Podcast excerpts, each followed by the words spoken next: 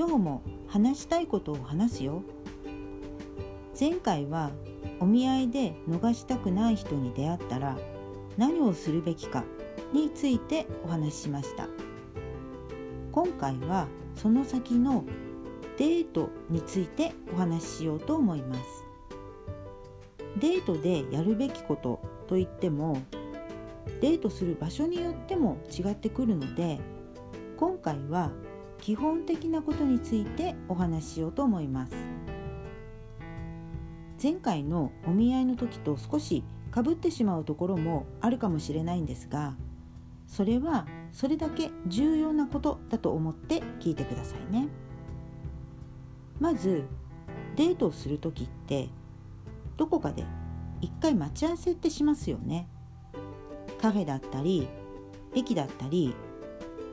でその約束をする時に是非やっていただきたいことがあるんです。それは私ちょっと方向音痴なので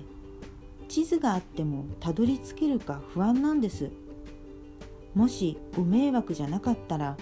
〇〇駅の〇〇改札で待ち合わせていただけないでしょうか。とか〇〇駅の〇〇改札に着いたらお電話させていただいてもいいですか？とか実際ほとんどの方スマホ持ってらっしゃるので待ち合わせの時なんかは今時スマホがあれば大体たどり着くことはできるんですけれどもここはあえてお相手の男性を頼るような約束の仕方をしてほしいんですね。なぜかというとこれは男性に実行可能な小さなリクエストをするということが目的なんです。男性の承認欲求やヒーロー願望を少しずつ満たしてあげることが重要な目的になっています。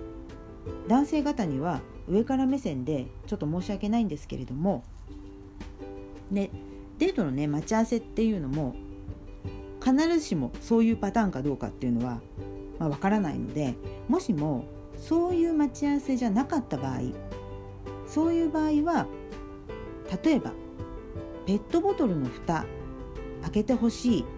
て頼んだりちょっと重いものを買い物とかでした時にちょっと持ってもらったり男性が簡単に応えられる小さなリクエストをしてほしいんですね。でねそれと同時に、まあ、それこれらと並行してデート中にやっていただきたいことっていうのがあってそれは前回のお見合いの話でもお話ししたんですけれど会話の中で言えばお相手が興味を持っていることや熱く語っていることに対してたとえそんなに面白くなかったとしてもその話もっと教えてほしいとかそれでそれでとか興味があるような相づちを打ってほしいんですね。これは前回同様共感力っていうことにつながるんですけれどもプラス男性の承認欲求を満たすことにもなるんですね。でさっきの小さなリクエストの話もこの承認欲求を満たすっていうことにつながるんです。でこれはポイントとしては小さなリクエストをするというところがポイントなんですね。なぜ小さなリクエストかというとこれは男性がそのリクエストに応えて達成できなければ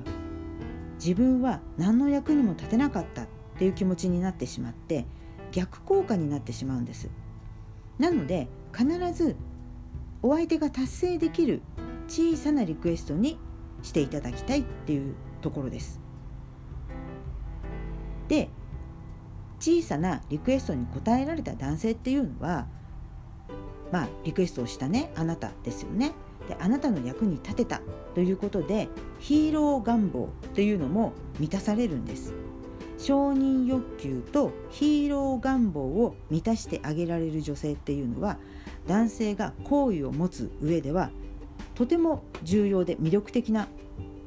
ポイントなんですね。でどんなに自信満々な男性だとしても女性には認められたいっていう気持ちがありますし女性のヒーローになりたいっていう気持ちはみんな持ってるんです。なので皆さんデートの時には是非この小さなリクエストというのを実行してみてください。今日はこの辺で。